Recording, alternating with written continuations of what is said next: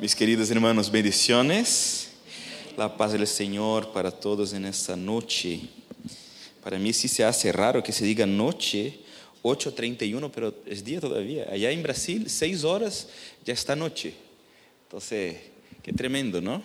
Chile vive días de sol, de la luz de Dios alumbra sobre su iglesia. Sabe, hermanos, yo estoy impactado con Chile y cómo los hermanos saben recibir a uno. Estoy de verdad, yo quiero convertirme en un chileno. Ya estoy con, con, con, el, el, acento chileno, po. ¿No? Acento chileno. Gloria a Dios. Bueno, hay algunas afirmaciones que tengo que hacer en esta noche. Primero, no bailo samba. No, no sé bailar samba. Tampoco sé jugar fútbol. La gente me pregunta, oye, pastor, ¿sabe jugar fútbol? No, no sé. Soy quizás el único brasileño que no sabe jugar fútbol. Gloria a Dios. Bueno, hermanos, yo quiero compartir un poco de la palabra de Dios con ustedes en el Evangelio de Mateo, capítulo 1. Deja ahí abierto.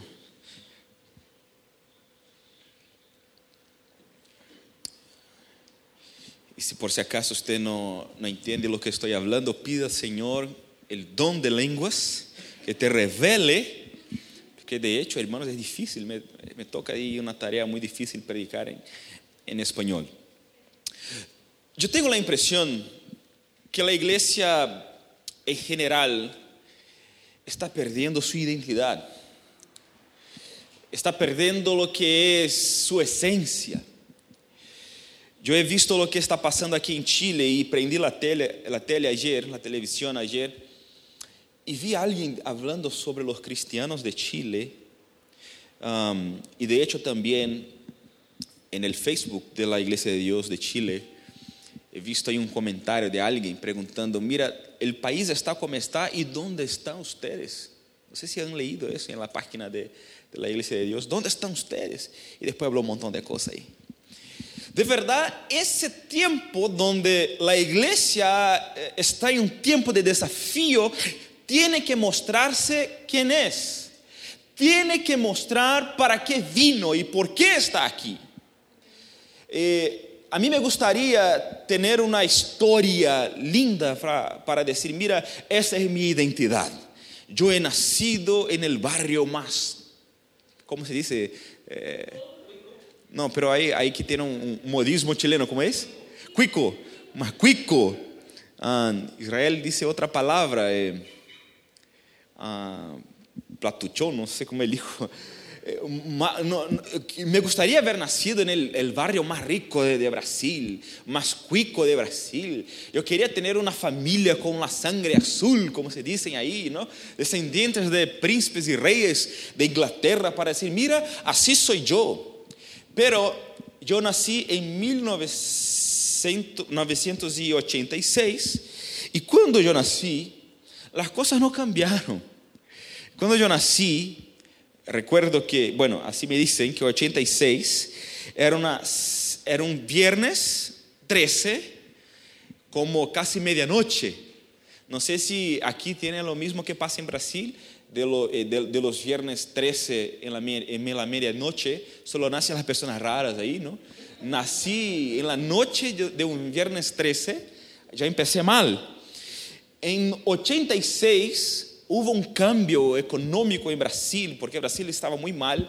El presidente del turno eh, hizo una nueva moneda para Brasil y ese nuevo plan, llamado Plan Cruzado, no, no resultó y Brasil se quebró. En 86, cuando yo nací, Brasilia, la capital, vivió una protesta, pero como esas que están pasando por acá, pero quemaron el palacio del gobierno, quemaron los ministerios, eh, rompieron todo lo que era eh, donde queda ahí las paradas de buses. En 86, Brasilia, la capital de Brasil, se puso en fuego. Cuando yo nací en 86, uh, Brasil estaba jugando el Mundial de México y perdió. Señor. En 86 algo pasó en Chernobyl, así que se dice en español, Chernobyl.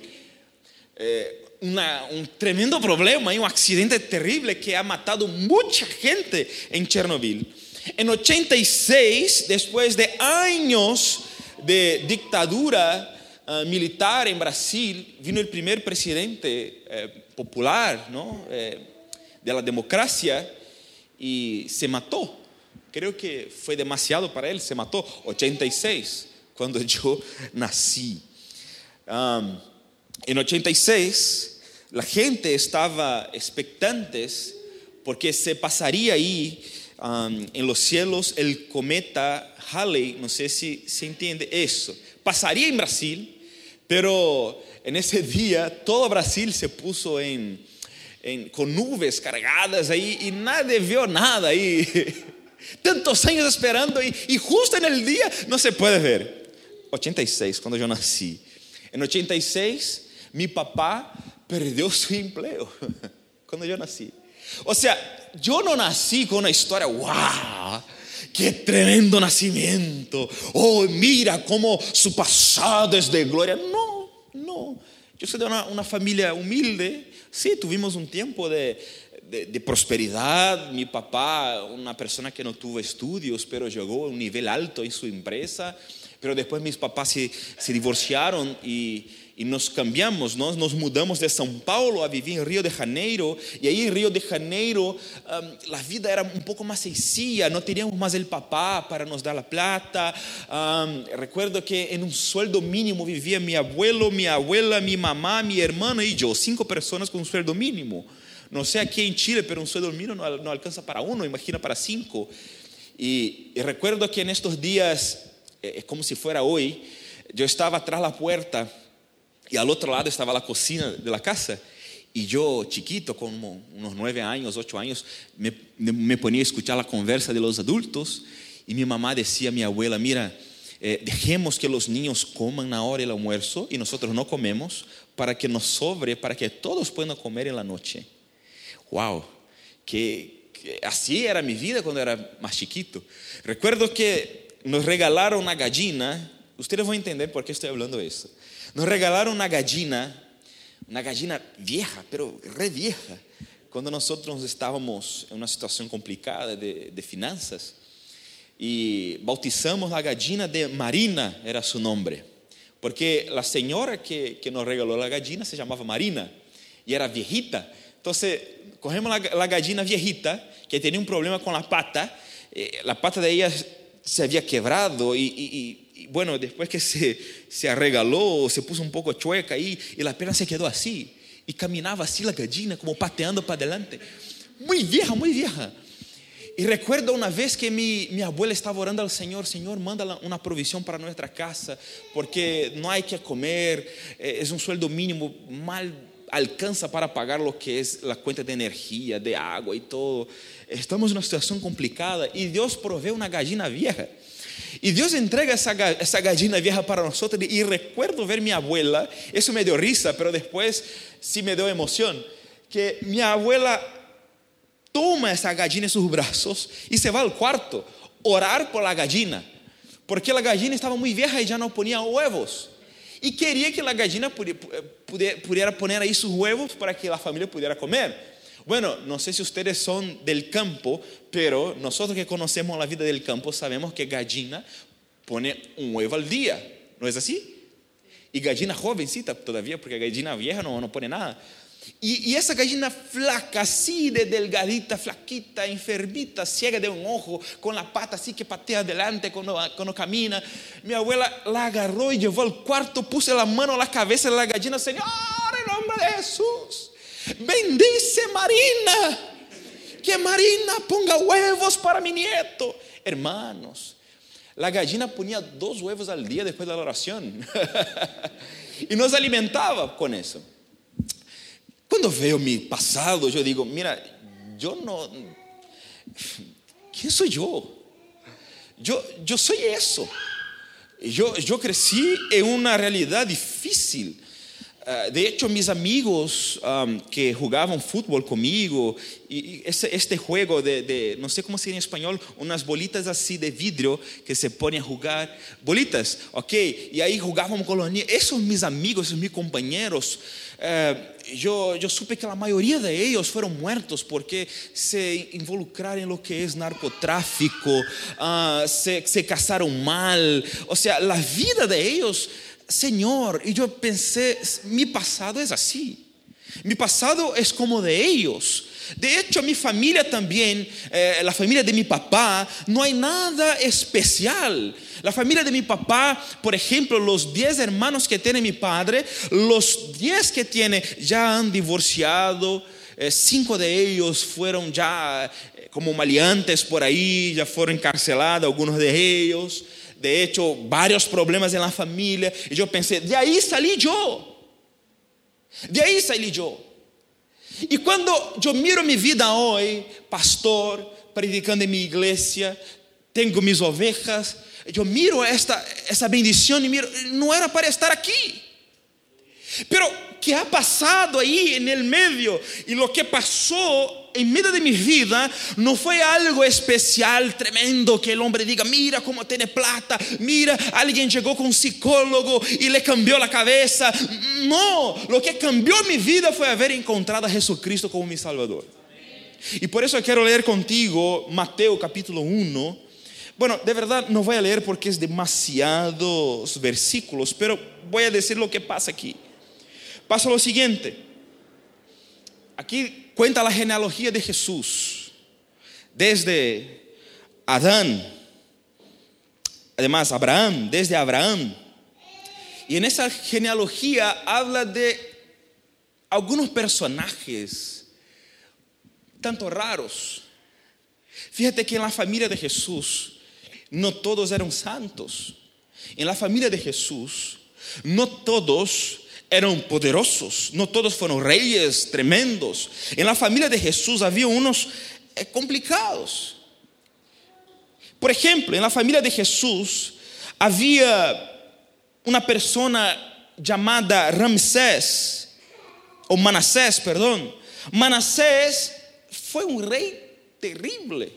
Este rey ha matado, eh, matado sus dos hijos dentro del santuario de Dios, ofreciendo a otros dioses. Familia de Jesús. Y cuando veo que la familia de Jesús era una familia complicada, yo empiezo a pensar, ¿será que Jesús sería la mejor opción de Dios para salvar a la humanidad? Bueno, y entonces yo empecé a hacer una, una investigación, ¿no? Para saber, ¿será que Dios se ha engañado? ¿Será que Dios escogió mal? ¿Mandó el hijo equivocado para salvar la humanidad? Porque mira, hay una teoría geneticista de Ivan Pavlov que dice que nosotros heredamos fatalmente características de nuestras familias. Si tu papá era un borracho, tienes una gran posibilidad de ser un borracho. Si tu mamá era alguien peleona, terrible, brava, así va a ser su hijita. De hecho, hay una teoría que dice que cuando hay un trasplante de, órganos, eh, la memoria celular también se va a la persona. O sea, si yo recibo riñón del pastor, yo voy, no sé, quizás me, me tome el gusto por la guitarra y empiece a tocar también, porque tenía algo de él que pasó para mí. La teoría geneticista dice que eh, del ADN, del gen humano, pasa características, o sea, tú fatalmente vas a ser lo que tu papá ha sido, que tu mamá es, que tu abuelo, así dice Ivan Pavlov en la teoría geneticista, que el ser humano es conforme su familia. También tiene la, la teoría psicológica de, de Marx, de, de Freud, perdón, que dice lo siguiente, que el, el, hombre es producto del medio que vive, que el hombre es, es producto de la gente que está a su alrededor. O sea, hay algunas teorías más modernas que dicen que nosotros somos la, la suma de las cinco personas que se relacionan con nosotros más, más cercanamente. Yo les pregunto, las cinco personas que te, que te rodean eh, forman tu carácter. Bueno, no sé. O sea, si tú vives en una favela con personas violentas, fatalmente vas a ser una persona violenta. Así dice, así dice la teoría. No estoy diciendo que es verdad, pero eh, Freud dijo que la identidad de, alguien se genera por, la, por convivir con personas cerca de esa, de, de, esa, persona. O sea, si yo, si yo estoy conviviendo con personas violentas, así yo voy a ser. Si yo convivo con personas que oran, voy a ser alguien que ora. Si yo convivo con personas que no son de Dios, difícilmente voy a tener una vida eh, a los pies de Jesús, difícilmente. Así dice Freud. Hay una otra teoría, la teoría sociológica de Marx, que dice que el, el hombre es fruto del ambiente que vive. Si yo vivo en esta zona, yo soy como el pastor. ¿Cómo que es cuico? ¿Cuico? Cuico. Yo soy como el cuico. Si yo vivo en una zona, una zona eh, rica, yo soy como él, así, pues, con esa pinta ahí de, de rico. Ahora, si soy pobre y, y vivo en una favela, en una comuna pobre, voy a ser pobre por siempre porque yo he aprendido a ser pobre. O sea, el hombre va a hacer lo que dice su contexto. Así dice uh, Marx. O sea que el hombre es producto del medio. Ok, tenemos tres teorías. Teoría psicológica de Freud, social de Marx y geneticista de Pavlov, que dice que el hombre va a ser producto de algo o del ADN o de, la compañía y de sus influencias psicológicas o entonces influencia de la sociedad. Pero bueno, yo quiero ahora mirar a Jesús. ¿Y por qué yo pedí que ustedes abrieran ahí en Mateo 1, del versículo 1 al 16 después? Tómate un tiempo y lea. Es que, bueno, si voy a utilizar las teorías que tenemos hoy para definir quién es Jesús, estamos mal acá. Porque cuando miro aquí la familia de Jesús, me asusta. Por ejemplo, en la familia de Jesús dice que eh, habla de una pareja, Judá y Tamar. No sé si saben ustedes, ah, y está en la familia de Jesús, si no estoy mal, en el versículo 3, Judá engendró de Tamar a Fares y a Sara, Fares a Esrón y Esrón a Aram. Pero, ¿qué pasa aquí? Pasa es que Judá era suegro de Tamar, familia de Jesús. Judá era suegro de Tamar. Otro, Salmón y Raab, que está en el versículo, déjame ver, 7. Salmón engendró a Roboán, Roboán a Abías y Abías a Asa.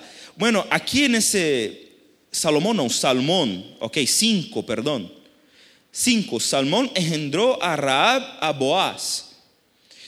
¿Quién fue Raab? Raab, la santa Raab. ¿No? ¿Por qué no? Esta es la familia de Jesús, pues. ¿Quién, fue Raab? Raab fue una mujer que trabajaba con servicios, bueno, ahí está un niño, ah, con servicios de su propio cuerpo en los muros de Jericó. Trabajaba ahí. Y ahí llegó un cristianito, la vio y se casó con ella. Está en la familia de Jesús, una prostituta, una meretriz. Bueno, familia de Jesús, David David, el hombre según el corazón de Dios. Pero también, ustedes conocen la historia de David. Fue un asesino, adulterado, le quitó la esposa del otro. Salomón, la familia de Jesús, Salomón de la familia de Jesús. ¿Quién ha sido Salomón? El hombre, claro, sabio, inteligente, pero que al final de su vida, ¿qué le pasó? Se volvió un idólatra, un loco. Familia de Jesús. Roboán, que ha sido este hombre. Roboán, el versículo 7, fue el rey que deshizo todo el imperio, el, reino de David.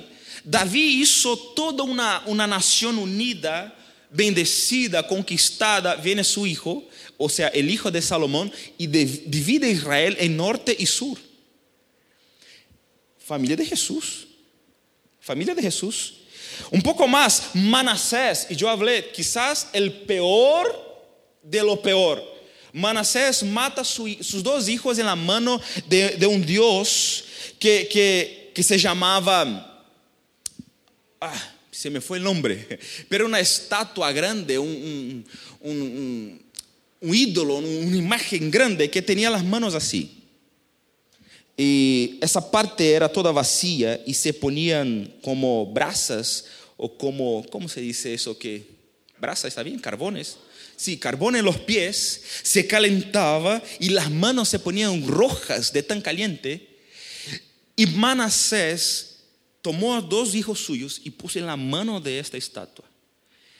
Y derritió dos hijos suyos dentro del tabernáculo de Dios, del templo de Dios de Salomón, que Salomón había construido. Ahí dentro ofrece dos de sus hijos a otros dioses. Él era un brujo, leía las estrellas, era endemoniado, era un señor, pero familia de Jesús. ¿Piensas tú que Jesús tenía una familia perfecta? No. La familia de Jesús no era perfecta. Entonces, Jesús tenía una familia complicada. Entonces, en la teoría de Iván Padlov, Jesús no sería el mejor candidato para salvar nuestras vidas porque oh, su familia no era perfecta. Vamos a ver aquí en la teoría psicológica. Jesús ha nacido de una virgen. Bien, pastor, cuando llegue ahí un adolescente en su iglesia y diga, pastorcito, quiero hablar con usted. ¿Qué fue, mi hija? Mira, pastor, yo estoy embarazada. Oh, qué bueno, es del Espíritu Santo. Mm.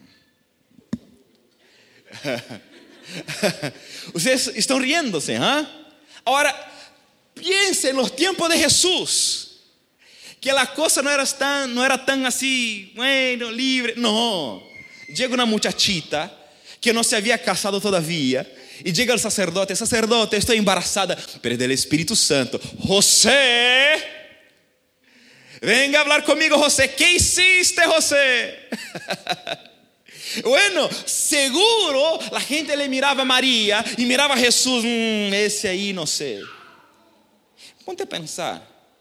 Dice la Biblia en Isaías capítulo 1 que él era rechazado rechazado por, por, los suyos. Cuando Jesús vuelve del desierto a Nazaret, se pone ahí y se para a predicar, sus vecinos dicen, ese no es el hijo de José, el que hacía los muebles aquí de nuestra casa, el que, hizo la mesa ahí que comemos hoy, no era el hijo de José. ¿Quién piensa que eres? Y, le quiere matar, le empujan de una loma, de una montaña. Dice también la Biblia que él caminaba junto a, los pecadores. O sea, Jesús no anda con buena gente.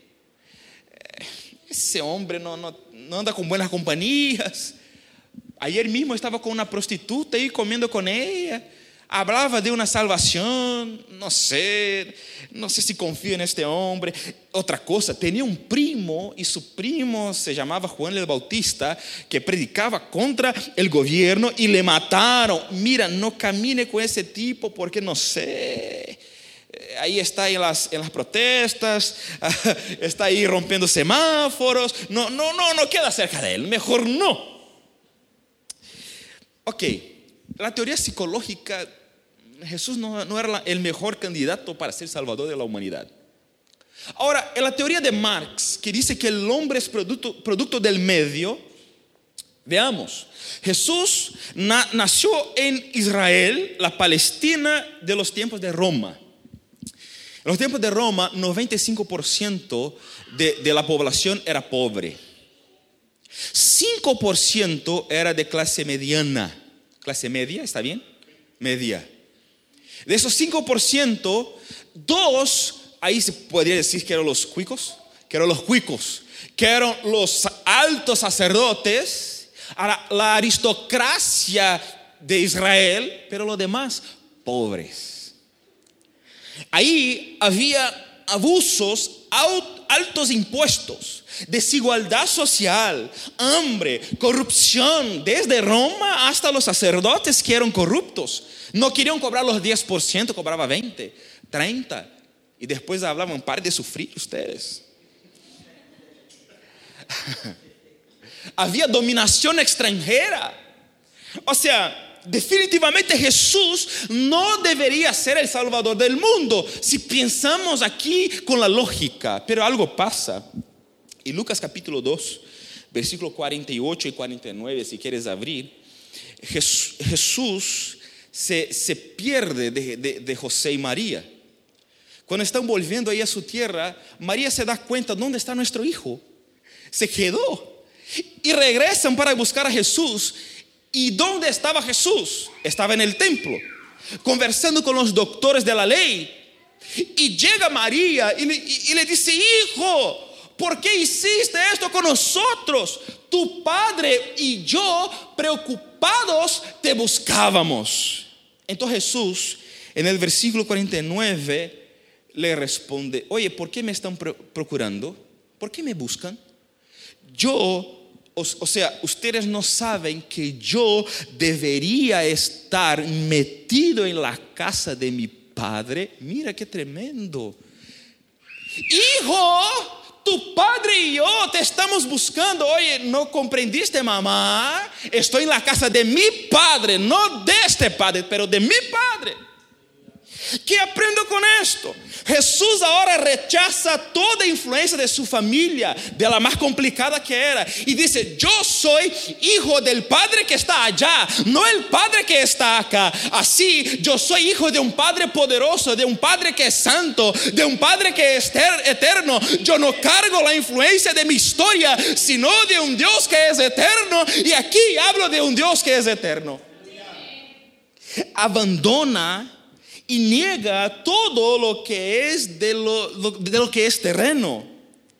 Y aquí igual, eh, me encanta un pasaje que cuando van a buscar a, a Jesús y María manda a buscar a Jesús y Jesús responde a María en Mateos capítulo 12, versículo 49 50, dice, mira, eh, tu mamá te está buscando, tus hermanos también, y Jesús mira a gente y dice, mi mamá, mis hermanos, mi familia son los que hacen la voluntad de mi Padre.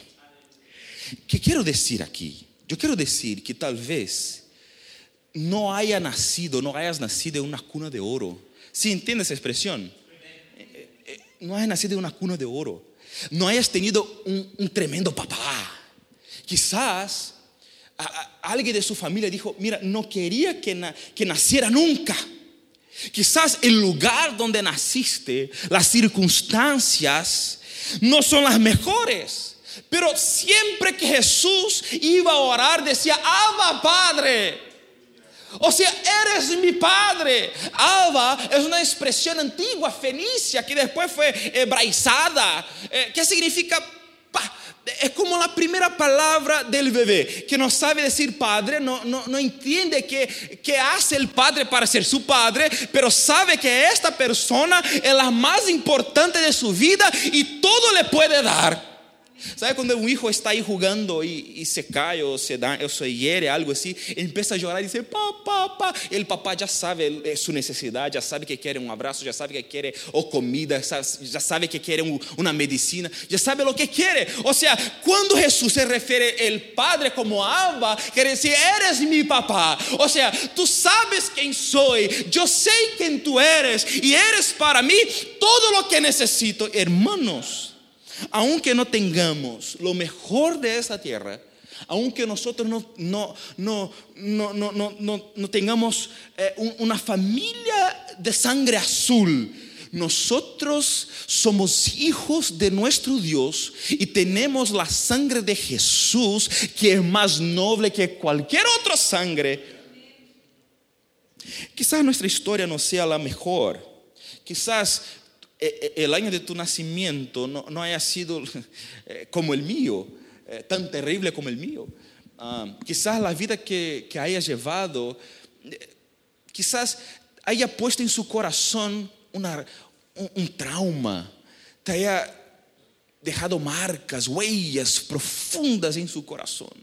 Quizás la vida dura, difícil que, has vivido eh, haya cambiado y, quitado la sonrisa de su rostro. Quizás el mundo te, ha- te haya hecho llorar y, y te pones con esa cara como que mm, de maracujá, ¿sabe? Esa cara de maracujá así, vives así, porque la vida fue terrible. Oh, hermanos, el pasado, aunque haya sido difícil para ti, ese pasado no importa. El pasado que importa fue un pasado antes de su nacimiento, que el pasado de la cruz del Calvario. Ahí en este pasado algo pasó, algo ocurrió que cambiaría nuestras vidas. Y en la cruz del Calvario nos sanaba. En la cruz del Calvario cambiaba nuestro llanto en alegría. En la cruz del Calvario Él estaba diseñando un nuevo proyecto de vida para mí y para ti. De manera que no importa dónde vine, quién son mis padres, el contexto social no importa. Lo que importa es de quién soy, para dónde voy. Y la nación que represento es del reino de Dios. Y mientras esté aquí, yo voy a vivir conforme los, eh, las enseñanzas de Jesús sobre el reino de Dios. Porque yo soy embajador de ese reino. Yo vivo con las, rey- con con las leyes de ese reino. ¿Quién soy yo entonces? ¿Quién soy yo? Si no soy el producto de mi padre y mi mamá, si no soy el fruto del ambiente que vivo, si yo no soy el fruto de lo que eh, de, la unión de las personas que me, que me están a mi alrededor, eh, ¿quién soy yo? Romanos capítulo 8, versículo 37 dice- dijo, yo soy más que vencedor. Eso eres. Mateo 5:13, yo soy la sal de la tierra, yo soy la luz del mundo. Isaías 43, yo soy redimido y propiedad de, del Señor. Isaías 43, 4, yo soy precioso de Jehová. La segunda carta de Pablo a los Corintios 5, 15, yo soy una nueva creación. 1 Corintios 6, 19, yo soy templo del Espíritu Santo. Primera de Juan, capítulo 2, versículo 14, yo soy fuerte, yo soy vencedor. Primera de Pedro 2, 9, yo soy generación elegi- elegida, sacerdocio real, un pueblo adquirido por el Señor. Eso soy yo. Juan 15, 15, yo soy amigo de Dios. Primera de Juan 1, 7, yo soy hijo de un padre y el padre me ama. ¿Qué quiero decir aquí? Yo quiero decir que cuando alguien venga a decirte que eres una, una, persona que, que, que, bueno, te quiere poner una identidad que no tienes, que alguien que quiera poner una identidad con un, un- pueblo chiquito, un pueblo débil, un- una persona triste. Oye, hermanos, eh, ¿a cuánto tiempo en mi vida yo, yo tuve que convivir con eso? Eh, yo soy hijo de padres divorciados. Y recuerdo en la escuela, en las reuniones de, de- de padres, ¿no? Iba solo mi mamá y los chicos me, me miraban, ¿dónde está tu papá? Y yo caminaba así, triste, mirando al piso hasta que conocí a Jesús y descubrí quién soy. Me di cuenta quién soy, quién eres tú. Yo no necesito ser quien fueran mis padres. Yo no tengo que repetir los errores de mis padres. Yo no tengo que vivir lo que vivieron mis padres. Yo soy mejor que esto porque yo soy el producto de la cruz del Calvario. Yo no soy el producto de esta tierra, yo soy producto de algo que empezó en los cielos, el fruto del amor de Dios, yo soy. Soy exclusivo del Padre. O sea, eres ciudadano de los cielos. Puede ser que nosotros aquí estamos en, estemos en Chile y Chile está en un momento difícil de su historia. Pero sepa que Chile es más, es más que esas protestas. Chile es mucho más que, que, violencia. Chile es más que eso. Su pueblo es un pueblo, un pueblo bende- bendecido por, por- por el Señor. Su gente es, es una gente que fue que alcanzó la mirada de Jehová. Sabe que Chile es el país que tiene eh, eh, el modelo económico más próspero de toda Latinoamérica. ¿Por qué? Porque así quiso Dios. El diablo quiere destruir lo que ustedes han construido. El diablo quiere que la iglesia se ponga ahí con miedo y que, se esconda, que, se, huya. No, iglesia, póngase de pie porque sos entonces ciudadanos del reino, embajadores del rey de Dios. Yo no soy un cristianito más, no, no me diga cristianito.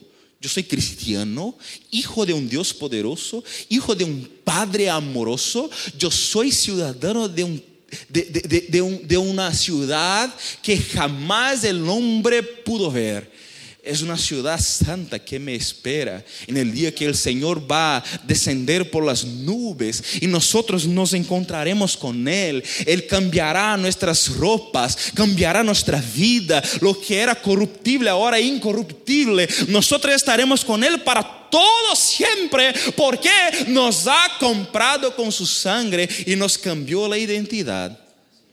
Jamás nos llamarán como, oh, mira ese pecador Mira ese deudor, mira cómo esa mujer es una mujer, no sé esa mujer. No, eso no importa, nosotros somos hijos de un Dios que nos dio una identidad. Y mi mensaje en esta noche es apodérate de esta nueva identidad que Dios te ha dado.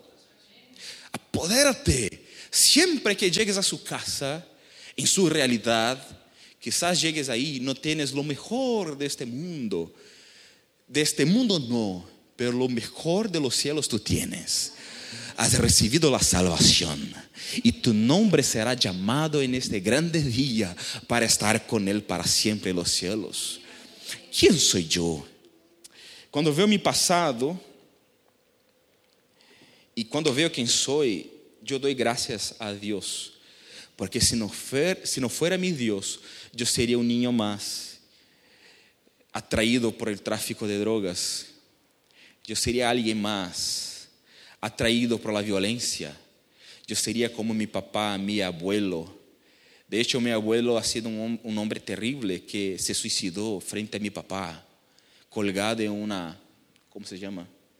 Una soga, en un motel con una otra mujer que no era su mamá. Pero llegó la sangre de Jesús en mi generación.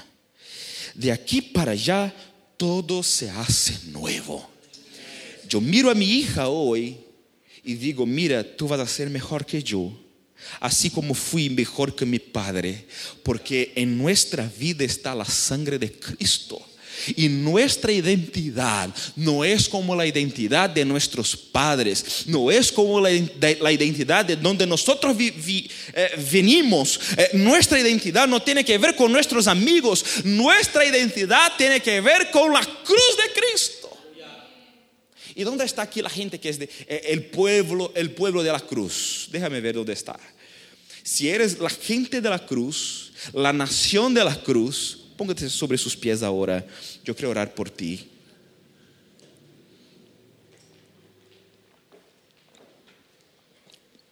Somos la nación de la cruz, la gente de la cruz. Y en la cruz hay sanidad, en la cruz hay transformación, en la cruz hay una novedad de vida, en la cruz hay una nueva historia, en la cruz hay una nueva forma de vivir y yo quiero que tú sepas que no tienes que ser como su familia fue, pero en la palabra de Dios tiene cómo debe ser. Aquí está cómo debes actuar. Aquí está cómo debe ser su vida, tu caminata. Aquí está, aquí está. De manera que nosotros no somos lo que viene de esta tierra, todo lo contrario mi corazón es de Dios. Yo pertenezco no a esta tierra. Mi sangre no es azul, pero tampoco es una sangre que no vale nada. Mi sangre ahora está mezclada con la sangre de Jesús. Mi identidad dice, bueno, por lo menos la, la identidad de Brasil. Yo tengo aquí mi documento que dice que yo soy de, de São Paulo, nací en São Paulo, hijo del papá Adilson, de la mamá Mara. Aquí dice, cuando yo he nacido, Pero no dice cuando yo nací de nuevo. No dice. No dice que después de nacer de nuevo, no nací en São Paulo. Yo nací del corazón de Dios. Aquí no dice, no me dice, no me dice mi futuro. Aquí solo habla de mi pasado. Aquí habla cuando nací, dónde nací y quién me dio la vida, la primera vida. Pero no dice para dónde voy. No dice quién es mi Padre eterno, no dice. No dice. No dice que mis años son eternos en Dios. Que aunque yo venga a morir en esta tierra, voy a vivir por siempre porque conocí a Jesús. Tu identidad no puede determinar, o la identidad de esa tierra no determina su futuro. Tu futuro pasa por la cruz de Cristo. Hay un futuro para ti. Y el futuro que Dios tiene para ti es de gloria. El futuro que Dios tiene para ti es de bendición. Si por si acaso piensas que vas a ser como tu papá fue, si piensas que vas a ser como tu mamá ha sido, si piensas que vas a ser como tu abuelo, como tus tíos, como tu suegra, tu suegro, no, no tienes por qué pensar así. Hay una nueva historia para ti, una nueva identidad para ti, que no tiene nada que ver con esa tierra, que nace en la cruz de Cristo. Hay vida antes y después de la cruz. Antes de la cruz sí, podemos ser lo que sea, pero después de la cruz todo cambia. Después de la cruz de Cristo, yo recibo algo que es de la eternidad. Ah, Señor, lléname de frutos eternos. Una eternidad de una, una identidad de eternidad en mi vida. Eso quiere Dios para ti.